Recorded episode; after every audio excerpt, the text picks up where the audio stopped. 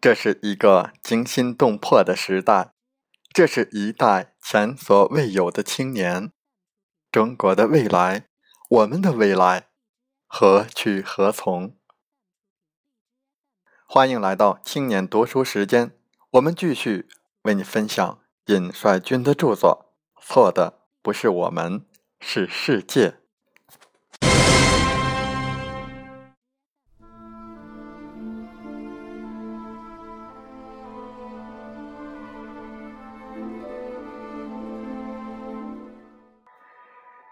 金川在遗书中回忆着初中充满集体温暖的学习生活，回忆着老师同学们可爱的面孔，回忆着初中班主任的谆谆教诲。但是他知道自己已经回不去了。他说：“一直以来，我都是悲观的人。”考个好大学，找份好工作，娶个好老婆，好好孝敬父母，教育子女，一辈子就这样过去了，挺没意思。要在这种社会环境下竞争生存，更是没意思。为什么那么多人喜欢钱，喜欢权力？为什么要为这些争得你死我活？为什么社会越发达，成长出来的人却还不如原始社会人类的纯真？跟虚伪同在一个社会，真是没意思。也许我太颓废，太悲观。语文老师说，抱怨后要懂得奋起，奋起。奋起干什么呢？奋起和别人争个你死我活，或是通过自己的奋起实现自己的理想吗？我对这个社会已不抱有什么理想。有时候想学陶渊明，学张无忌去面朝大海，春暖花开。去开荒南野际，手镯归田园。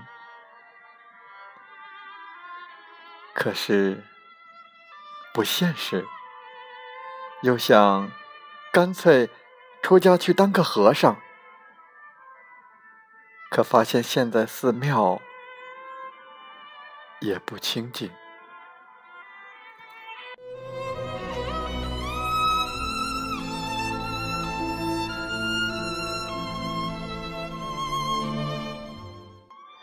也许很多人会觉得奇怪，一个高中生而已，为什么会有这样的厌世情绪？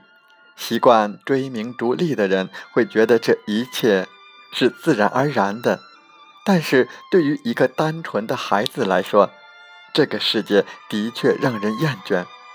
他的眼睛所见，全都是个人私利之争，金钱、权力、美色。如果他们想要平平静静度过一生，上学读书、结婚生子、赡养父母，不参与那些个人私利之争，会发现根本不可能。不管是学校还是社会，都充斥着虚伪和丑恶，根本无法躲开。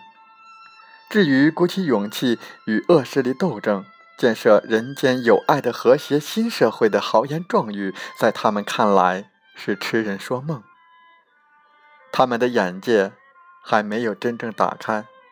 学校、家庭以及狭小的社会交往，就是他们对于世界的全部认识。在这狭小的圈子里，一点点的黑暗都会扩散成无边无际的黑暗，让他们窒息。他们感觉自己无比弱小、孤独。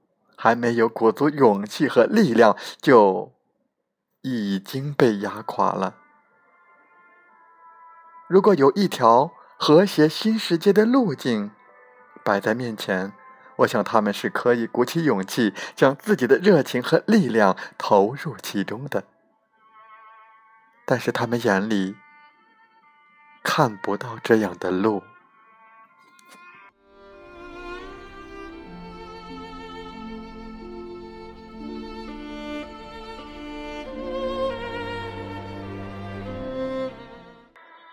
我懦弱了，逃避了，我觉得没意思了，不玩了。没有了目标，没有了动力，对一切失去兴趣。为什么小到个人，大到国家，都要争来争去？难道人类不能和谐相处吗？天下熙熙，皆为利来；天下攘攘，皆为利往。最终得到了利，又能怎么样呢？人们总是喜欢实在的、看得见的利益。我们穷其一生，到头来，只为了一个“利”字吗？一个伪装的生命，究竟能存几时？一个孤独的生命，究竟能走多远？个人之间是争斗不休、弱肉强食的斗兽场，国家之间也是争斗不休、弱肉强食的斗兽场。难道这个世界不能够和谐相处？难道人与人之间不能够和谐相处？他们希望。将世界作为一个整体来看待，渴望一个美好的世界。一旦觉得这个世界毫无希望，他们就会觉得自己的生命也失去了意义，一切行动都毫无意义，因为这一切无助于改变现实，因此便没有了目标，没有了动力，对一切失去兴趣。金川是个孝顺的孩子，但是却选择了最不孝的方式，伤害自己的亲人。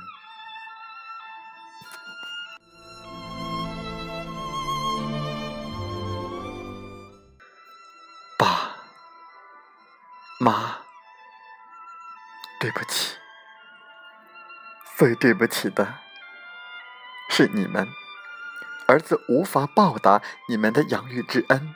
无法为你们养老送终，对不起，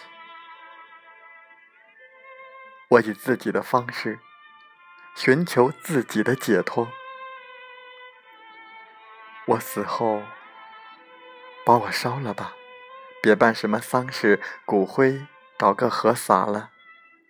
要是器官有用，能捐就捐了吧，也算。做点贡献，死需要勇气，活着更难。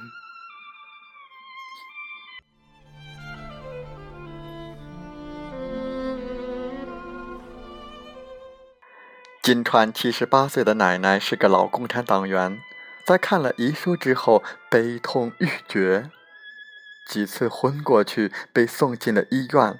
他的母亲也是当即昏了过去，醒来后不吃不喝也不睡，口里只喊着要儿子，却动弹不得。他的父亲因此变得憔悴不堪，木然面对世界。还有他的两个哥哥，还有他的亲人，这样的伤痛一定。会伴随他们的后半生。有时候我想，如果金川看到亲人痛苦的样子，是否还忍心放弃生命？即使为了亲人，也应该抱有希望啊！任何时候都不放弃希望，只要抱有希望，就一定能够走出内心的困境。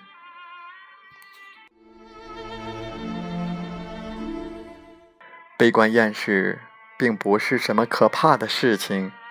对于青年来说，悲观厌世其实并不鲜见。很多青年在中学时代已经对这个世界生出种种疑问：只是不轻易表露出来，因为他们觉得没有办法和同学、老师、父母沟通这些问题，没有人能够帮助他们解决这些问题。他们孤独一人，承受着黑暗带给他们的恐慌与无助，这种孤独感也更加深他们的痛苦。其实你们一点也不孤独，我就曾遇到过好几个朋友，他们在学生时代、工作之初都很悲观，不过他们虽然悲观，却不消极，他们坚持不懈，积极探索。努力寻找改变自我、改变社会的方式，并且最终都成功摆脱了悲观厌世的心境。小学生做数学题，有时候会觉得很难；如果考试失败了，会觉得天都塌下来了。但是等到长大了，再回首当年，会觉得那些简直就是小儿科。那么简单的题目，那么小的事情，当时怎么就会觉得天都要塌了呢？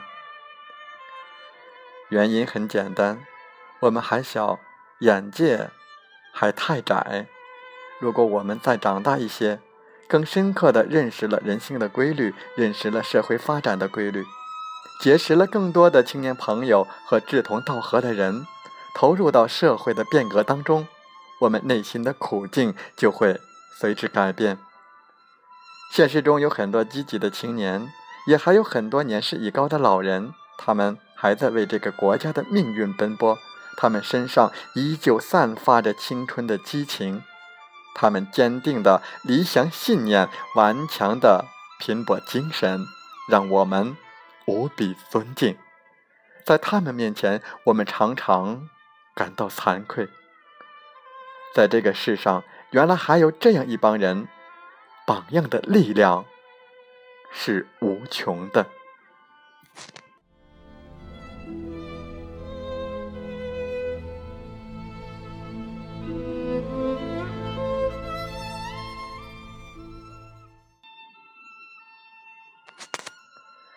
中国共产党发起革命之初，毛泽东在井冈山建立革命根据地。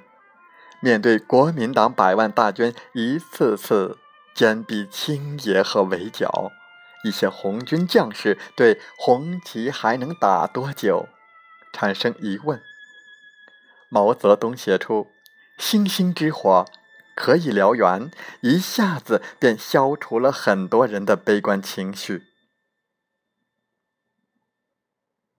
抗日战争之初，日军势如破竹，国军。节节败退。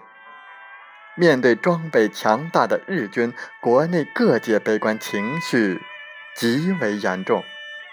此时，毛泽东又写出《论持久战》，拨云见日。今日之中国局面，远没有抗日战争时期那么险恶悲观。当我们把悲观厌世的情绪归罪于外界社会时，我们应该认真问一问，是不是自己出了问题？当然，我们没法把自己与领袖相提并论，但是我们必须把自己和周围的人做比较。为什么同样的社会氛围里，有的人能够朝气蓬勃、积极向上，有的人却悲观绝望？为什么遭遇同样的困境、同样的挫折？有的人能够从容应对，有的人却一蹶不振。每一个身处困境的人，都应该认真想一想这个问题。